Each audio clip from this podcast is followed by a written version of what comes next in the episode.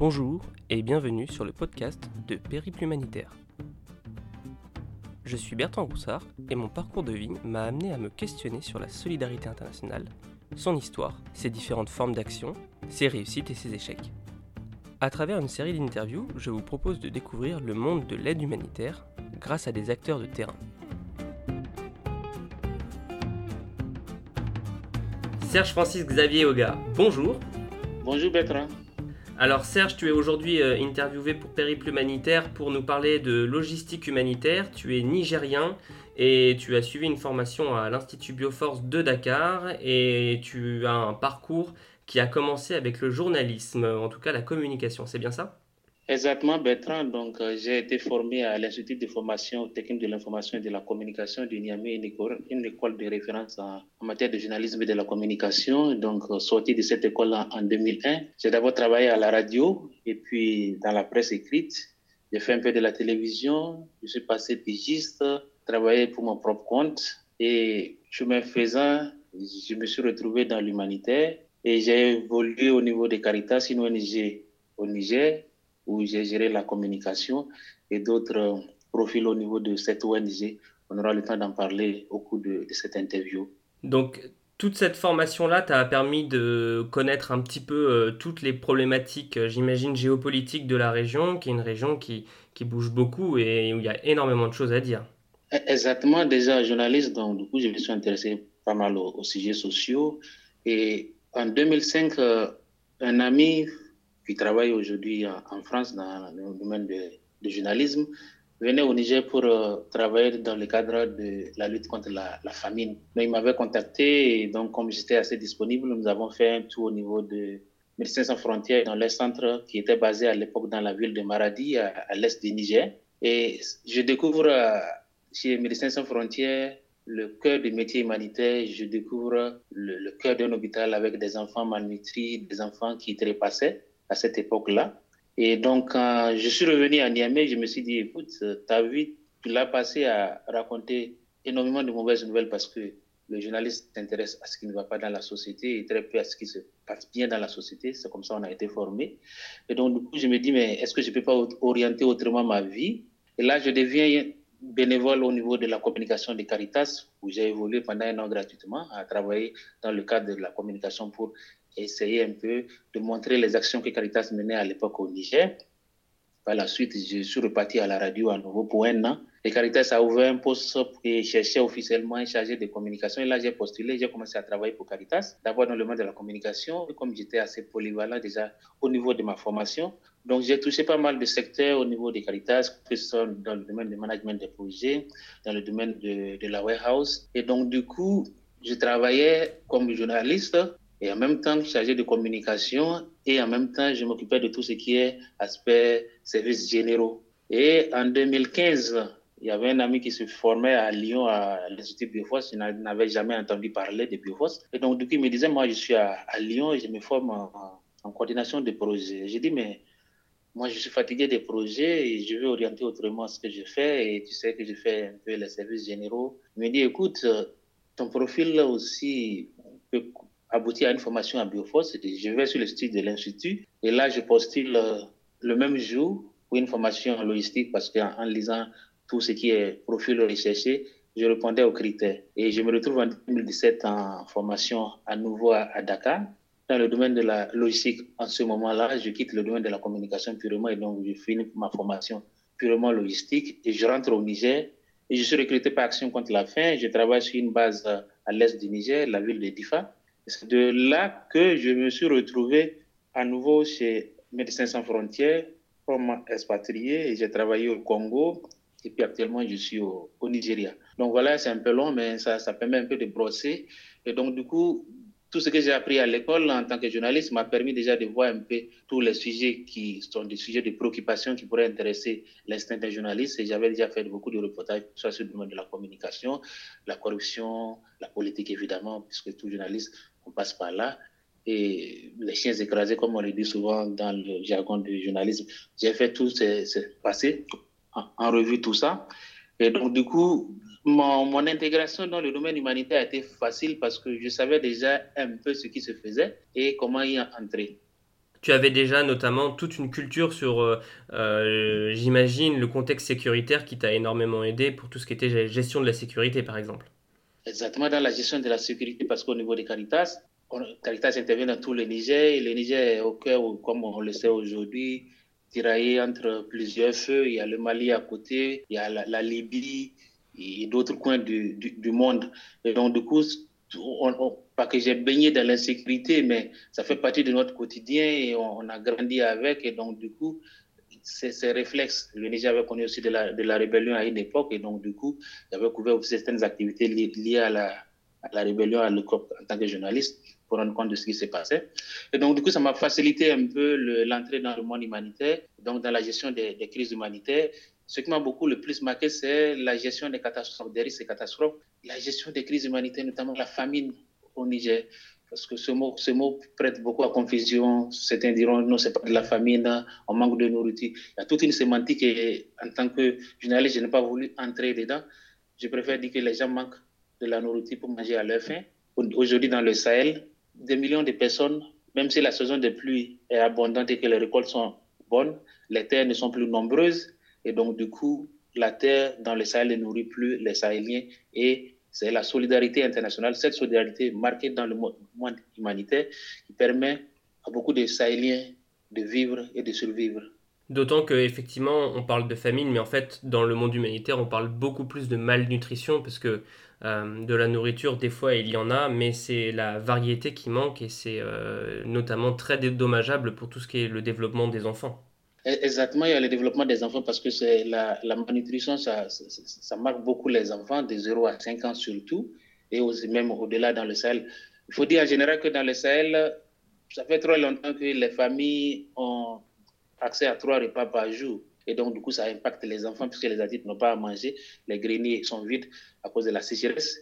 Des terres cultivables, puisque aujourd'hui, en prenant l'exemple du Niger, le, désert a envahi presque les trois quarts du pays et donc du coup les terres cultivables ne sont plus assez nombreuses et donc du coup même si la production est bonne, la, récolte n'est pas assez pour pouvoir couvrir la période avant les prochaines récoltes et donc du coup les enfants souffrent beaucoup et les humanitaires contribuent à réduire le taux de mortalité, à lutter contre la malnutrition et je pense que j'ai participé à cette action noble de lutter contre la malnutrition au Niger et dans d'autres coins du, monde. La, la, cause principale de cette euh, désertification, euh, c'est surtout justement le fait de déforester euh, certains lieux pour en faire des, des zones d'exploitation ou des, ou des industries. C'était un sujet sur lequel tu travaillais déjà toi à l'époque en tant que journaliste? Non, j'avais fait une formation sur les, les le développement, développement.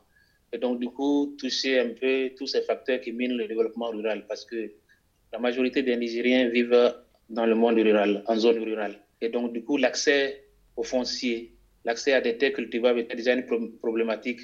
Donc, je ne l'avais pas traité de façon spécifique, mais de façon événementielle. Euh, en tant que journaliste, c'est des sujets que j'ai abordés au cours des, reportages sur le terrain ou lors de la couverture de, de forums, de séminaires liés au, dérèglement climatique, au changement climatique, puisque l'impact du dérèglement climatique au, Sahel, ça se fait sentir sur euh, le monde rural notamment, parce que la désertification avance et l'homme ne propose pas beaucoup de solutions pour pouvoir lutter. Et quand j'ai travaillé chez Caritas, j'ai aussi supervisé des actions de récupération des terres, ces terres qu'on a considérées 25 ans, 30 ans plus tôt comme étant des terres arides qui ne sont plus des terres qu'on pouvait cultiver. Avec d'autres techniques de récupération des terres, oui, on a pu montrer au, monde rural comment reconquérir l'espace qu'on a perdu, que l'homme a perdu par la force de ce qu'il a pu apporter comme dégradation de l'écosystème dans lequel il évoluait. Et je pense que le Sahel n'a pas échappé à ça, la déforestation, la coupe des arbres, parce que la cuisine se fait avec le bois de chauffe au Niger. Et donc, du coup, c'est des millions de tonnes de bois par an qui partent et donc du coup, nous ne reboisons pas assez et donc du coup, nous coupons davantage et donc du coup, cette dégradation de la forêt a un impact sur l'écosystème, l'agriculture et l'élevage au Niger et la conséquence, c'est les humains et malheureusement les enfants qui sont les premiers touchés. Et toi, dans ton engagement, euh, tu es passé du journalisme à l'humanitaire. Qu'est-ce que ça représente pour toi? Qu'est-ce qui a été vraiment le déclencheur de ce changement de carrière? Le, Ce déclenchement de changement de carrière a eu lieu en 2005 dans un centre de récupération nutritionnelle de Médecins sans frontières à comme je l'ai dit plus tôt. Le journaliste, son travail, c'est de couvrir l'actualité. Et je me rappelle bien que dans ce camp-là, nous étions en train de filmer un enfant je ne dirais pas que c'est un agonisant, mais tout comme. Et le, le reflet du journaliste, c'est de capter ce, moment d'émotion où le médecin lutte, lutte, fait tout son possible pour pouvoir ramener cet enfant à, la vie. La maman qui est à côté, tout est, craintive, puisqu'elle ne sait pas de quoi le lendemain de son enfant sera fait. Et donc, du coup, je vois cette maman qui couvre l'objectif de la caméra. Et ce, cet instant m'a marqué je me suis dit, non, stop. Il y a une autre manière de pouvoir rendre l'humanité plus aimable. Et là, je suis passé du monde du journalisme au monde humanitaire. Et tout ce que je fais au quotidien me rappelle toujours cette famille, cet enfant malheureusement qui a trépassé. Et donc, du coup, j'essaie de lutter pour que d'autres enfants ne puissent pas subir le sort. Oui, la tâche est immense. Malheureusement, on a très peu de moyens pour pouvoir faire face à tout ce qu'on a comme défi, mais je pense qu'on essaie de faire notre mieux et donner de l'amour parce que nous faisons sur le terrain, parce qu'on vit loin de nos familles, pour éviter que d'autres enfants puissent se retrouver dans le cas de cet enfant de 2005 qui m'a toujours marqué. Juste une précision par rapport à ce contact humanitaire, nous étions en 2005. Et donc, euh, revenu euh, dans mon, ma rédaction, j'ai décidé de travailler comme bénévole à la communication de Caritas pendant un bon moment. Après, j'ai été recruté comme chargé de communication pour Caritas. J'ai travaillé et en même temps, je m'occupais des services généraux. Et donc, ce n'est qu'en 2017, donc on a 2006 hmm. jusqu'en 2017, où je suis passé par plusieurs fois de métiers humanitaires dans Caritas. Donc, en 2017, je pars pour Dakar. Mais bien avant Dakar, en tant que journaliste, j'ai fait pas mal d'émissions à l'étranger. Et pour Caritas aussi, pas mal de détachements. Et donc, du coup, que ce soit au Cameroun, que ce soit au, Mali, Madagascar et d'autres coins du monde, j'y suis allé. Et donc, du coup, repartir vers Dakar n'a pas été un peu un, saut dans l'inconnu pour moi. Mais c'était une ville que j'ai découvert pour la première fois. Et donc, euh, depuis que je suis sorti de l'école, c'était pour la première fois aussi que j'allais repartir m'asseoir sur euh, une, table sur une chaise devant une table pour euh, me mettre à, réapprendre à nouveau. Et donc, du coup, ça n'a pas été facile. J'avoue que à Biofos, c'est une école où, vu de loin, ça paraît accessible, mais quand vous, vous y entrez, ça devient une formation assez militaire dans la, la, la méthode et la forme, le fond et la forme. Et, justement, euh, comment est-ce que tu as pu financer cette, euh, cette formation? Comment est-ce que tu as pu euh, accéder justement à cette formation? Est-ce que c'est l'ONG pour laquelle tu travaillais à l'époque qui te l'a financé? Non, j'ai dû démissionner parce que aujourd'hui, la, difficulté pour quelqu'un qui veut aller se former, donc du coup, la seule chose qui, que tu as comme possibilité dans 99% des cas, c'est de démissionner de ton poste. Donc du coup, j'ai utilisé toute mon économie pour aller faire cette formation sans trop savoir ce que j'allais avoir en retour. Mais vu que je suis déjà journaliste, je me suis dit, au pire des cas, si je ne trouve pas un, autre métier dans l'humanitaire, je redeviens journaliste pigiste et je contacterai les rédactions pour lesquelles j'avais déjà travaillé en Afrique et en Europe et, recommencer à réécrire à nouveau. Et donc, du coup, je suis parti avec mes propres économies à Dakar pour pouvoir étudier, comme la plupart de mes camarades qui, étaient à l'époque, euh, puisqu'on faisait partie de la première promotion de Bioforce euh, Centrafrique au niveau de, de Dakar, au Sénégal. Et à l'issue de cette formation, tu trouves tout de suite du, du travail dans l'humanitaire? Non, après cette formation, quand j'ai fini cette formation, au cours de cette formation, j'ai toujours postulé. Je pense qu'avant de pouvoir trouver un job, j'ai postulé plus d'une centaine de fois. Ça a été un long parcours de combattant. Donc, euh, dès la fin de la formation, j'ai commencé à, à postuler, à postuler, je n'ai pas de réponse favorable. Et donc, du coup, après ma formation, j'ai décidé d'aller en Gambie, en Gambie qui était un pays très proche du Sénégal, qui était un pays anglophone, pour faire un bain, un linguistique. Donc, je suis allé en Gambie, je suis resté deux mois en Gambie. Et finalement, après ce bel linguistique, je, suis revenu au Niger et je continue toujours à postuler, que ce soit au Niger ou à l'international. Et c'est Action contre la faim qui m'a donné ma première chance à travailler de plein temps 100% dédié à la logistique au niveau de, du bureau du, de la mission du Niger. Je suis resté 11 mois chez Action contre la faim.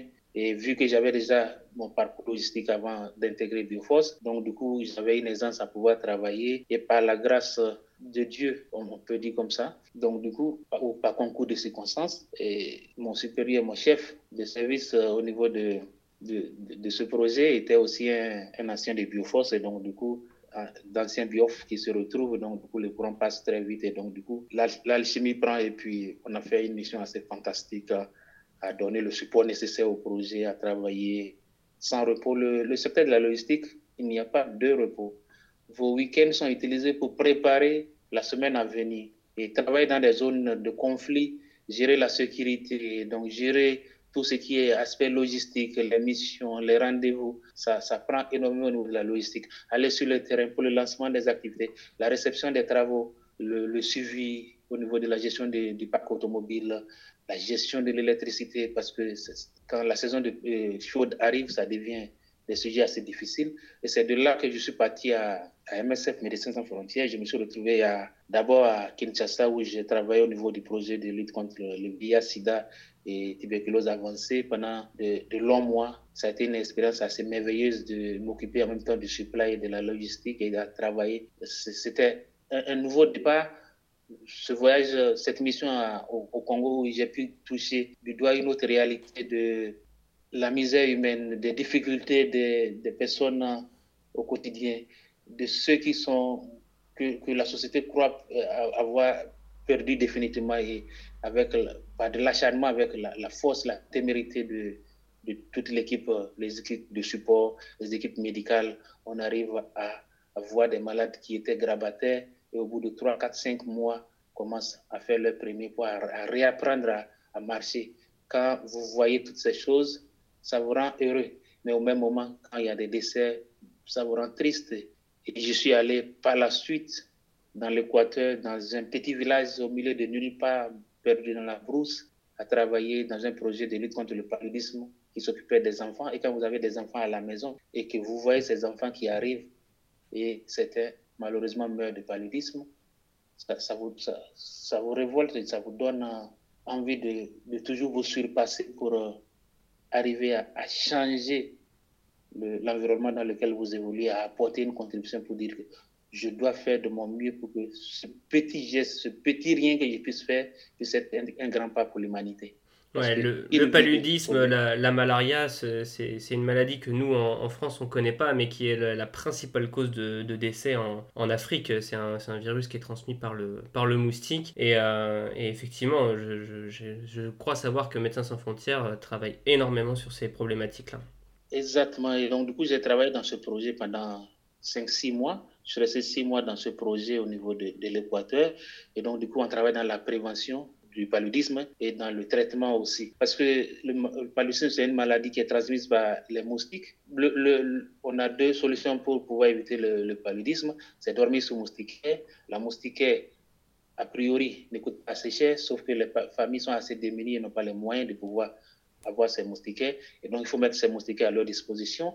Et si malheureusement, un membre de la famille, et notamment les enfants, arrivaient à piquer du paludisme, quand on arrive à, soigner, quand le paludisme est soigné, c'est trois jours de traitement et la personne obtient guérison. Malheureusement, quand au départ, les familles ne viennent pas très tôt vers le, centre de santé, les enfants arrivent à, à mourir et d'autres adultes aussi. Et donc, notre mission avec les équipes de promotion d'hygiène et de la santé aussi, c'est de pouvoir travailler aussi en amont. C'est toute une chaîne à MSF de pouvoir travailler dans le domaine du paludisme. Et dans ce projet aussi, on avait aussi une équipe de recherche aussi sur euh, le, le, moustique et la résistance aux, permétrines, qui sont des substances chimiques qu'on utilise pour imprégner les moustiquaires que les familles utilisent. Et donc, du coup, travailler dans un projet pareil, pour moi qui connais les causes, les désastres du paludisme, ça m'a permis aussi de, de connaître d'autres réalités, de savoir qu'il n'y a pas que chez nous problématique euh, non seulement sahélienne, mais aussi au niveau, au niveau africain, je, dirais. Je disais tantôt à Madagascar, où j'étais, à Madagascar, dans l'île de Madagascar où j'étais aussi, hmm. le paludisme aussi et la peste étaient des, des maladies qui, qui, étaient récurrentes, qui étaient des maladies qu'on pouvait prévenir. On peut, on peut les éviter en respectant des gestes assez simples, mais faudrait-il que toutes les familles soient sensibilisées à, à ces gestes-là et aussi à, savoir les signaux, les alertes qui disent que il est temps d'aller à l'hôpital pour pouvoir sauver cet enfant ou sauver cet adulte. Et surtout les femmes enceintes aussi. Parce que le paludisme fait aussi des ravages dans ce secteur-là, surtout de la femme enceinte et allaitante. Et donc, une femme enceinte peut perdre sa grossesse. Je ne suis pas médecin, mais à, force de travailler dans, une ONG médicale, on finit par comprendre un peu certains modes de transmission et certains dégâts du paludisme. Nous, on parle de paludisme en Afrique, mais les anglophones parlent de malaria et donc en Europe, on parle souvent de malaria, malaria, donc paludisme, malaria, c'est pareil. Et le fait d'être passé du journalisme à, du coup la logistique humanitaire, est-ce que euh, toi tu en as retiré justement une, une, satisfaction supplémentaire de pouvoir euh, être au cœur de l'action, être au cœur de, des, des, événements qui aident à réduire la mortalité euh, des sujets qu'auparavant tu pouvais éventuellement traiter avec le journalisme? Ça change, ça change complètement? Le journaliste est détaché du sujet qu'il traite c'est presque de la partie dans ce qu'on traite. On, fait de la livraison de l'information. C'est une marchandise que nous exploitons. Mais travailler de l'autre côté, ça change, ça change le regard de la manière dont vous, vous percevez un sujet, de la manière dont vous, vous abordez un, sujet, de la manière dont vous, vous, voyez l'humain. cette, cette entrée dans le monde humanitaire m'a permis d'être beaucoup plus solidaire, d'être beaucoup plus généreux, d'utiliser une partie de ce que je gagne aussi pour aider d'autres personnes. Ça change presque votre quotidien. Je ne dis pas que le journaliste n'est pas généreux, mais c'est un métier qui vous détache de, de l'humain et qui vous rend parfois si lointain.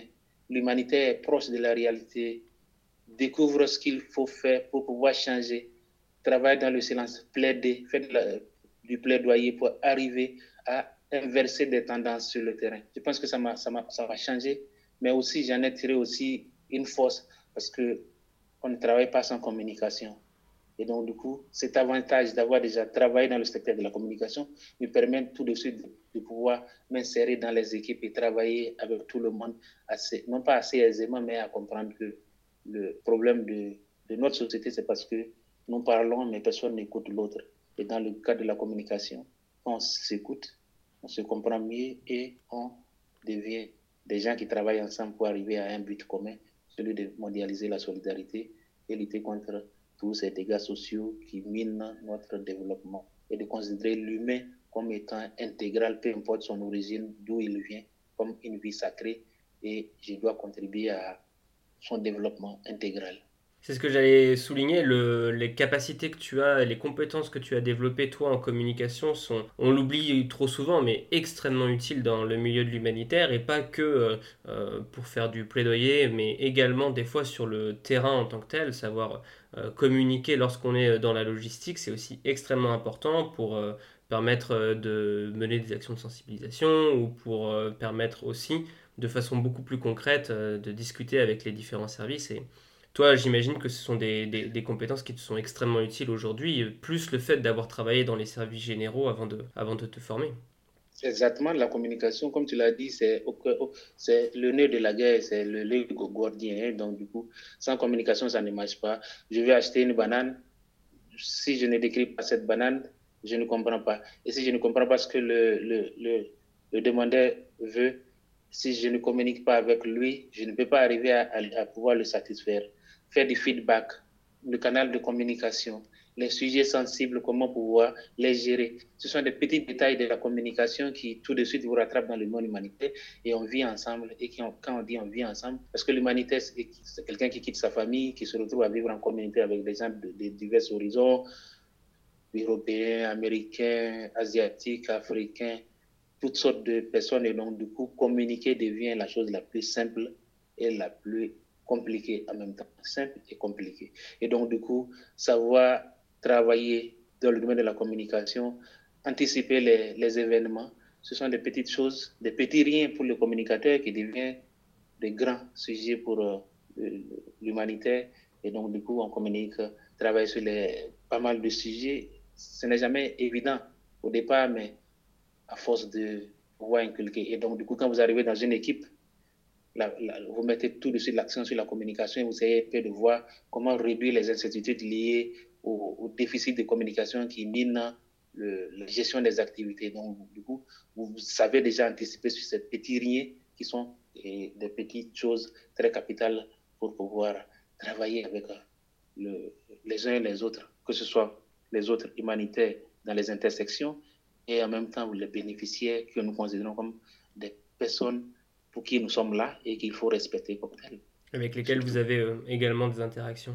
Tu as soulevé un point qui, est intéressant, c'est le fait de s'expatrier comme toi tu l'as fait euh, travailler et s'engager dans l'humanitaire, c'est quelque chose qui est un gros changement dans la vie personnelle. Comment est-ce que ça a été perçu par ton entourage, par tes anciens collègues du journalisme, par euh, ta famille, par tes amis qui peut-être sont eux restés au Niger? Comment est-ce que c'est perçu euh, pour eux cette reconversion que tu as faite? Déjà, ça paraît bizarre pour les autres.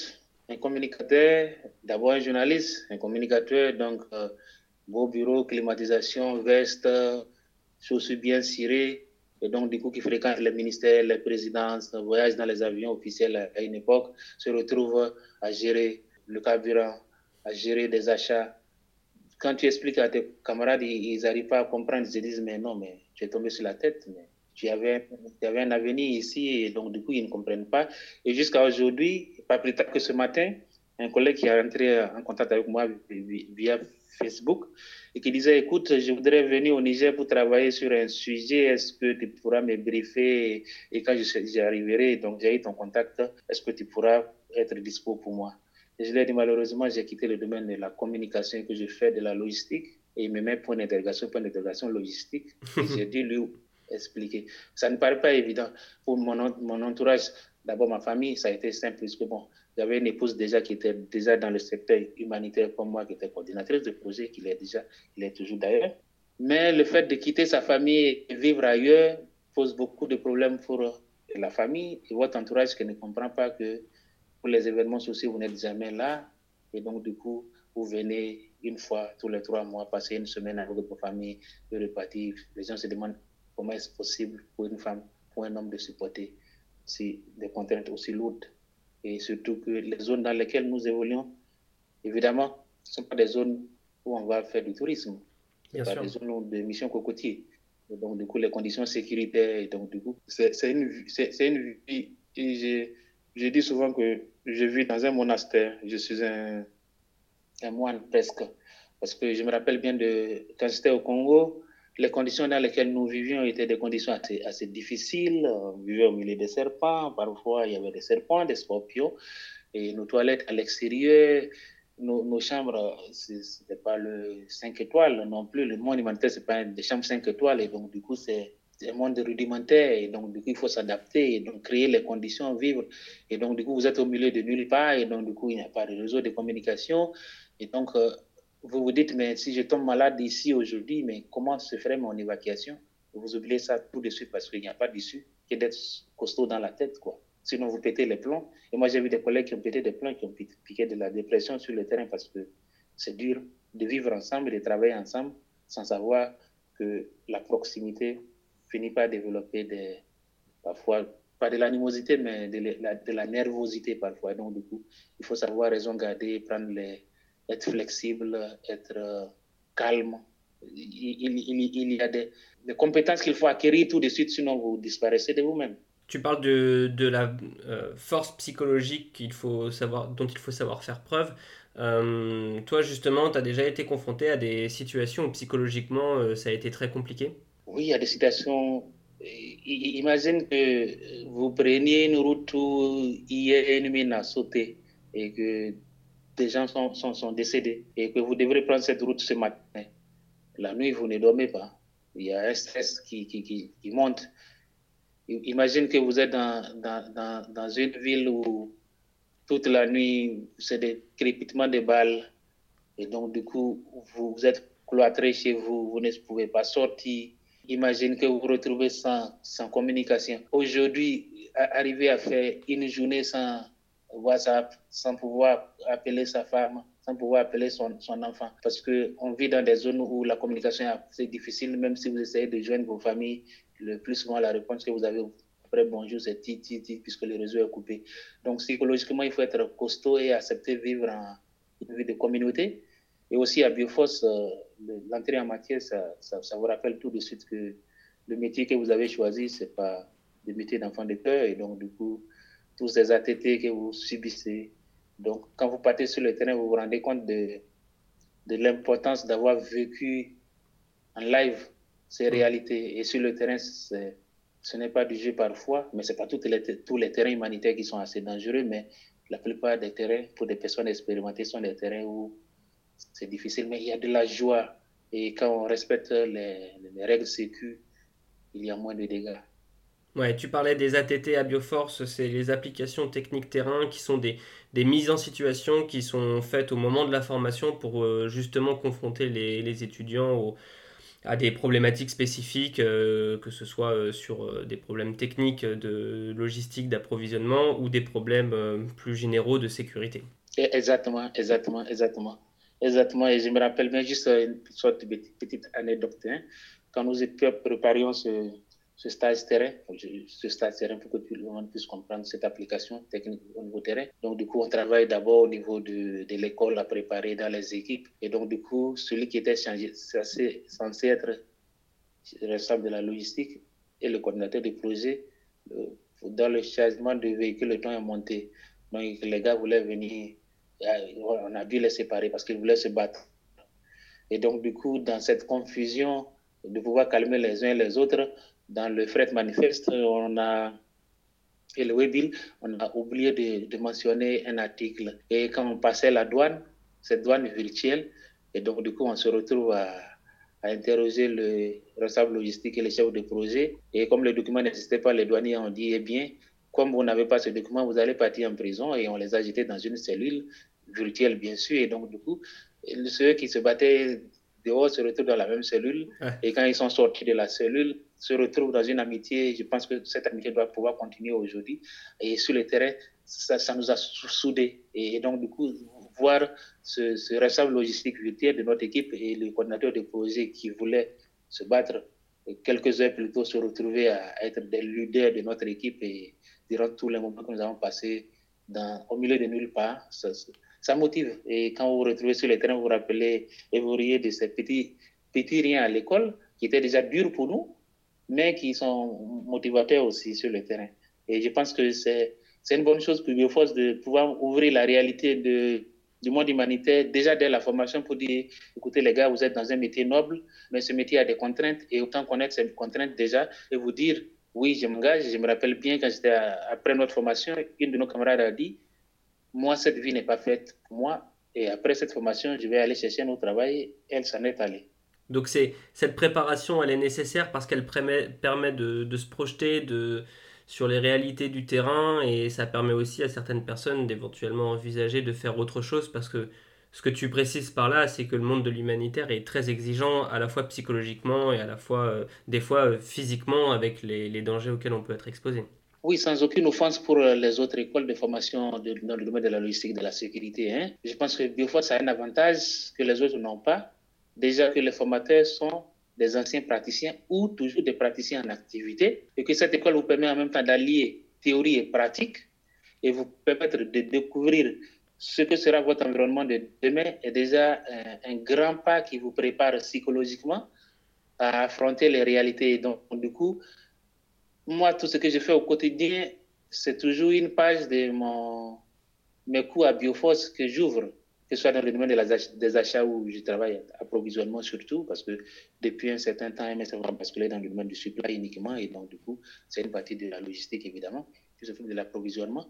Et donc du coup, tout ce que nous avons vécu sur le terrain, c'est du quotidien, ce que nous appliquons. Et donc du coup, cette longueur d'avance est un bénéfice pour celui qui vient sur le terrain, qu'il soit dans le domaine de la sécurité, dans le domaine du savoir-faire, du savoir-être et dans la conduite des opérations et des hommes. Parce que conduire des hommes, gérer une équipe, il faut pouvoir l'apprendre. Et je pense à Bioforce, le fait d'avoir ces activités transversales au niveau terrain vous permet déjà de voir que ce n'est pas facile de travailler ensemble et que malgré toutes les difficultés que le terrain va vous, exiger, vous ne pouvez pas vivre en solo pour réussir. Et donc, du coup, pour moi, c'est un avantage que je vois par rapport à mes collègues, d'autres collègues qui n'ont pas fait Bioforce. Ça se sent net sur le savoir-vivre et savoir-être sur le terrain. Dès les premières semaines, tu sauras que la personne a un passé Bioforce ou pas. Et c'est pour ça que tu parlais que tout à l'heure, le nerf de la guerre, c'est la communication, il faut savoir communiquer entre nous. Euh, je voulais rebondir un peu sur cette expression-là, le nerf de la guerre, nous, euh, alors en France, euh, mais je pense aussi ailleurs, on a souvent tendance à plutôt dire que le nerf de la guerre, c'est l'argent. Est-ce que toi, tu considères que les ONG aujourd'hui ont les moyens pour, pour intervenir là, là où les crises sont, sont le plus ancrées? Dire que les ONG ont les moyens aujourd'hui, non. Parce que les foyers de tension se multiplient dans notre monde. Dans presque tous les continents aujourd'hui, on a des foyers qui nécessitent une intervention humanitaire. L'humanitaire vit de la générosité des uns et des autres. C'est de la cotisation. Nous qui travaillons comme humanitaires et d'autres personnes qui travaillent dans le secteur, d'autres secteurs, et aussi des retraités, donnent compte contribution pour lutter contre les crises. Vu que ceux qui donnent n'ont pas, et l'exemple parfait, c'est cette situation de coronavirus dans notre monde aujourd'hui qui fait en sorte que presque tous nos collègues ou tous ceux qui sont potentiellement donateurs se retrouvent au chômage et donc du coup ne peuvent plus contribuer pour financer des activités sur le terrain et donc du coup sans doute va contribuer à réduire les projets que les ONG ont sur le terrain. Vu aussi que les crises sont devenues des crises qui durent, fait que ça use nous n'avons pas assez de moyens aujourd'hui pour nous occuper de ce que nous avons comme crise que nous-mêmes nous avons créé dans notre monde. Et je pense que ceux qui donnent doivent aussi savoir ce qu'est-ce qu'on fait de ce que leur agent a servi sur le terrain, a fait sur le terrain. Et donc rendre compte cette redevabilité que nous devons pour ceux qui nous donnent de l'argent. Et donc, c'est des sujets qui sont assez importants pour nous aujourd'hui en tant qu'humanitaire.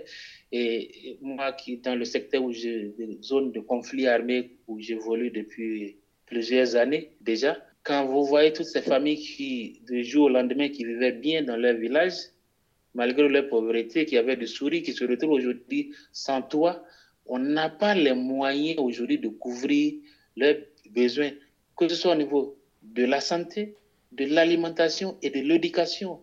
On est submergé et cette crise de coronavirus aussi a un impact difficile sur euh, les agents humanitaires parce que nos présences sur le terrain sont assez prolongées et donc du coup, ça, a un impact sur le plan santé de la personne.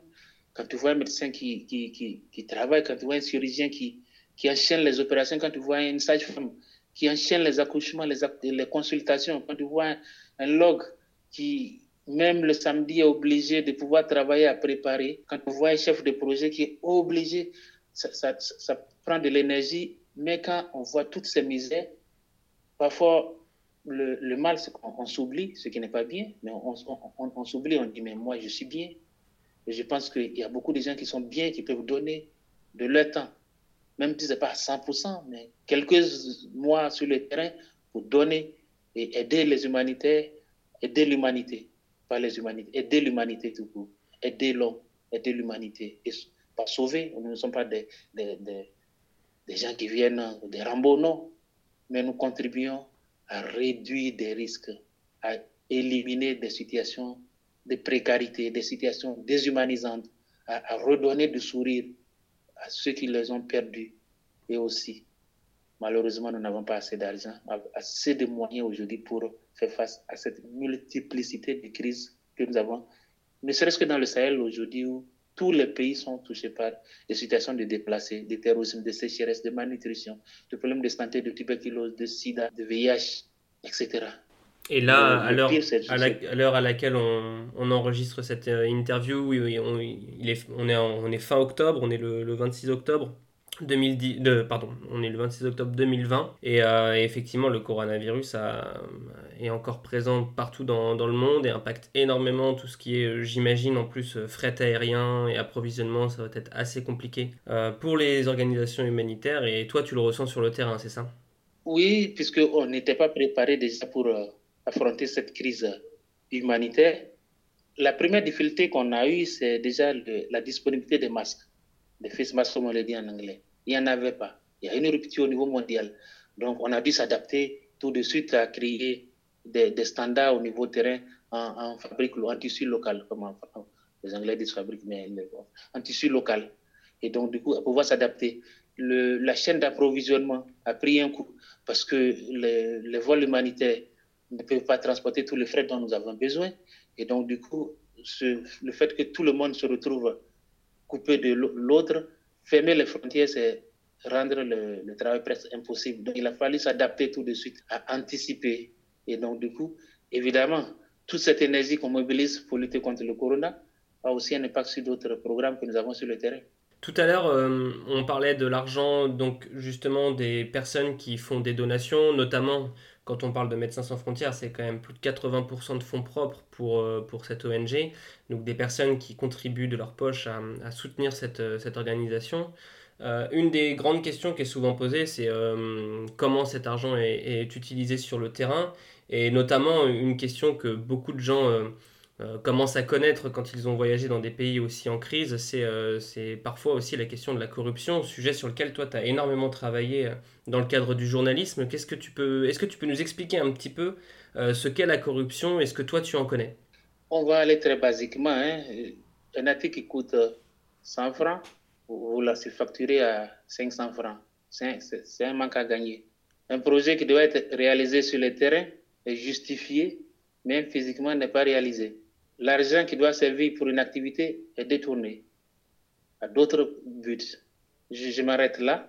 De façon basique, ça impacte négativement les activités au niveau terrain parce qu'il y a un manque à gagner. Et donc, du coup, cet argent soustrait frauduleusement ne contribue pas au développement de l'humanité. Et donc, du coup, toutes les ONG ont ce mécanisme aujourd'hui de transparence et de redevabilité pour que l'argent qui a été mobilisé puisse servir réellement sur le terrain et pour, que cet agent puisse servir réellement sur le terrain, il faut qu'il y ait beaucoup d'outils de contrôle. Il faut que les, les, personnes aussi soient formées sur ce que c'est que la corruption et comment pouvoir éviter ces corruptions au niveau de, des activités terrain. Et donc, du coup, moi, ayant déjà travaillé sur ce sujet, j'ai été formé sur le journalisme d'investigation aussi. Et venant d'un pays qui a été touché aussi par des scandales de corruption, j'ai ce, cet instinct à pouvoir prendre des garde-fous tout de suite pour éviter justement que des, tels actes puissent se reproduire, à vérifier moi-même toutes les facturations, à, checker le marché, à faire un MAC assessment, à, à suivre l'évolution des coûts pour s'assurer que l'argent que nous sommes en train de dépenser est dépensé judicieusement et pour la cause pour laquelle l'argent a été prévu. Ça, c'est très important et donc, du coup, toutes ces facultés que j'avais déjà au niveau de, de, la formation journalistique, je les transpose évidemment dans le domaine de, du monde humanitaire. Donc, c'est ce pas que j'ai sauté. Et donc, du coup, j'utilise cette, ces, ces, notions antérieures oui, pour éviter qu'il y ait des passes droits, pour éviter ce clientélisme que nous avons souvent sur le terrain dans beaucoup de pays africains. Ce n'est pas un secret pour personne qu'il y a énormément de travail à faire au niveau de, de la dénonciation de la corruption et je pense qu'il y a d'autres ONG qui consacrent leur objectif à, le faire comme Transparence internationale et bien d'autres ONG. Et nous, en tant qu'humanité MSF, c'est la redevabilité, mettre les outils nécessaires pour éviter que l'argent ne puisse aller dans des mauvais mains, mais pour servir la cause pour laquelle elle, cette somme, cet argent a été mobilisé. Pour toi, la meilleure façon de lutter contre la corruption, c'est à la fois de mener des actions comme toi tu peux mener de contrôle et de vérification et de transparence euh, dans ton activité, mais ça va passer également par la dénonciation? Trois niveaux. Le premier niveau, c'est l'éducation de la population. Que le jeune enfant puisse être sensibilisé à la gestion du bien commun dès son jeune âge, que le bien commun est sacré, qu'il a obligation de redevabilité, de transparence dans tout ce qu'il fera dans sa vie d'adulte et quand vous formez quelqu'un bien à affronter le lendemain, je pense que même si le résultat ne sera pas à 100%, on aurait, inversé la courbe. Le second niveau, c'est dans la gestion quotidienne de ce que on mobilise. Faire en sorte que les outils nécessaires, le contrôle nécessaire soit, fait pour éviter des pertes d'argent, pour éviter que de l'argent soit détourné pour de mauvaises causes ou au, profit des, des TS. Le, troisième niveau, c'est un combat général mondial que d'autres organisations font, mais qui fait partie du combat individuel. En tant que personne, non pas parce que je travaille pour une ONG ou un service public, mais je dois considérer le bien public comme un bien sacré et oser parler à tout le monde de la corruption et de conséquence de la communication, je pense que c'est très important, de pouvoir ouvrir les yeux des, des, uns et les autres pour, sur la corruption. Les gens ont tendance à penser que ceux qui détournent les milliards sont ceux qui sont corrompus. Non. Même si vous volez 100 francs, même si vous dépensez illégalement 100 francs, c'est de la corruption. Ce n'est pas le volume, mais c'est le geste qu'il faut éviter et condamner. Je pense que c'est tout un programme et un rappel au quotidien à tous de dire que je dois faire de mon mieux à contribuer à ce que mon action soit une action qui avance l'humanité et pas qui régresse l'homme. Est-ce que tu fais partie des personnes qui considèrent que euh, beaucoup de crises actuelles dans certains pays sont majoritairement dues à la corruption? Oui, beaucoup de crises dans notre monde aujourd'hui sont dues à la corruption. Un exemple basique, quand de l'argent qui doit servir à faire des forages est détourné, les populations se retrouvent sans forage.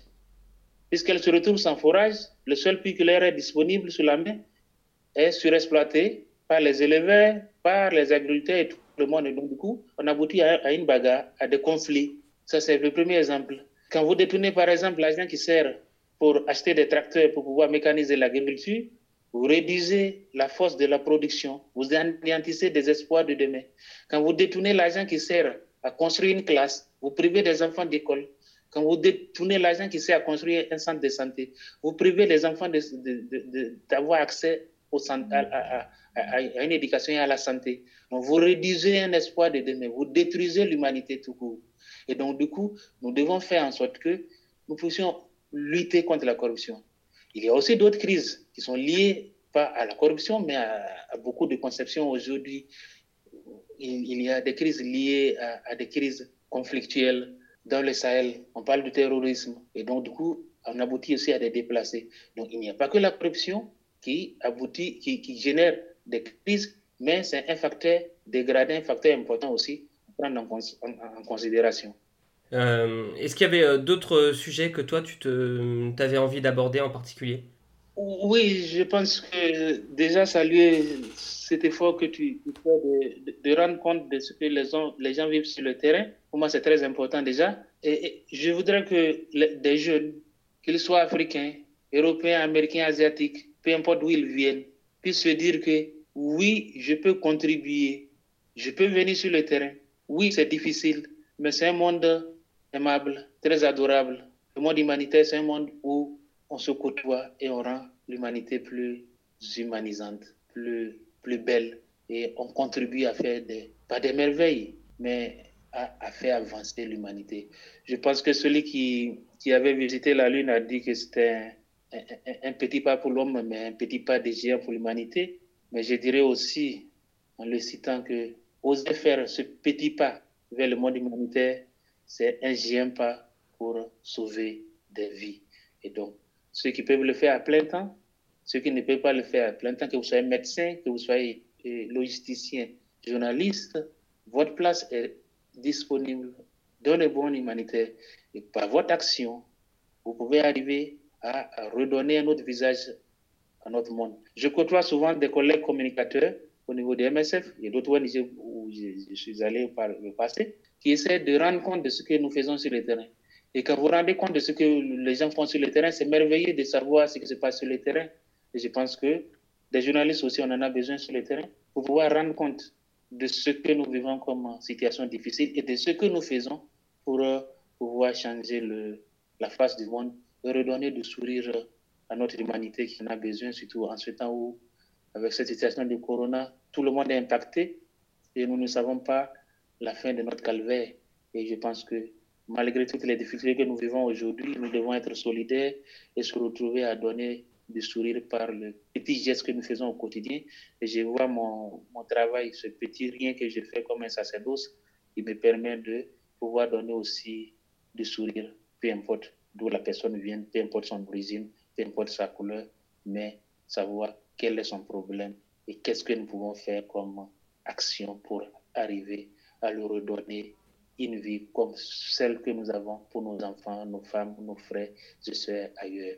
Chers amis, le monde humanitaire, c'est un monde merveilleux et il a besoin de bras parce que le travail est difficile et nous avons besoin de, de la relève, de relever les équipes sur le terrain et de pouvoir toujours continuer à avancer à se dire que malgré le défi, le petit pas que j'ai fait, c'est un grand pas pour l'humanité.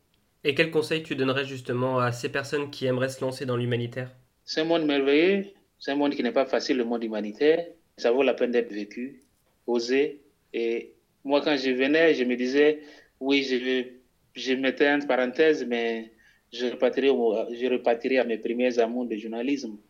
Mais je me sens si loin de ce métier aujourd'hui que je, je m'imagine plus dans un bureau avec veste, cravate, euh, souliers, à suivre des ministres, des diplomates. Non. J'ai trouvé une place merveilleuse dans un monde où le confort n'y est pas, mais le cœur y est. Et donc, je pense que ceux qui veulent s'aventurer dans ce monde-là, oser. Je sais qu'au niveau de Médecins sans frontières, d'autres organisations, il y a des journées portes ouvertes pour découvrir le métier humanitaire, contacter d'autres humanitaires qui sont les terrains, parler un peu de ce que nous vivons comme vie. Et je ne regrette pas de faire partie de ce, ce petit job de baroudeur, entre guillemets, à passer six mois aujourd'hui ici, neuf mois là-bas, tout en ne sachant pas où est-ce que je serai demain. Et je partirai en fonction des nécessités. Et je pense que le fait de vivre cette, cette aventure merveilleuse vous permet de découvrir le monde, vivre avec des Français, des Alsaciens, des Bretons, oui, des Parisiens, des Marseillais, se retrouver avec des Belges, des Wallons, des Flamands, des Américains, des Canadiens, des Japonais, des Chinois, des Nigériens, des Nigérians, des Congolais. Je ne vais pas pouvoir citer tout le monde. Vous rencontrez en interne encore un monde dans votre appartement, dans votre job. Et je pense que depuis que j'ai commencé ce métier, je côtoie une vingtaine de, de nationalités par an, ce qui n'est pas rien. Et en même temps, c'est une expérience enrichissante pour moi en tant que personne et en même temps pour ce que je peux faire pour le futur. Et je pense que pour le moment, je, je ne m'imagine pas loin de ce monde si difficile, d'humanitaire, mais si, si, si, si agréable. Bah, Serge, merci beaucoup pour cet échange très enrichissant et on te souhaite euh, une bonne continuation dans ce milieu-là. Merci beaucoup, ça marche et on garde le contact. Merci beaucoup et à bientôt. À bientôt, salut. Si ce podcast vous a plu, vous pouvez également le retrouver sur notre site périplehumanitaire.com, périplehumanitaire.toutattaché.com. Vous y découvrirez également de nouvelles interviews, de nouveaux podcasts. Vous pouvez également nous soutenir sur notre page Tipeee. Et bien sûr, si jamais vous aimeriez voir certains sujets abordés ou certains acteurs être interviewés, n'hésitez pas à nous en faire part directement via l'adresse contact du site. Entre-temps, je vous souhaite une très bonne journée et je vous dis à bientôt.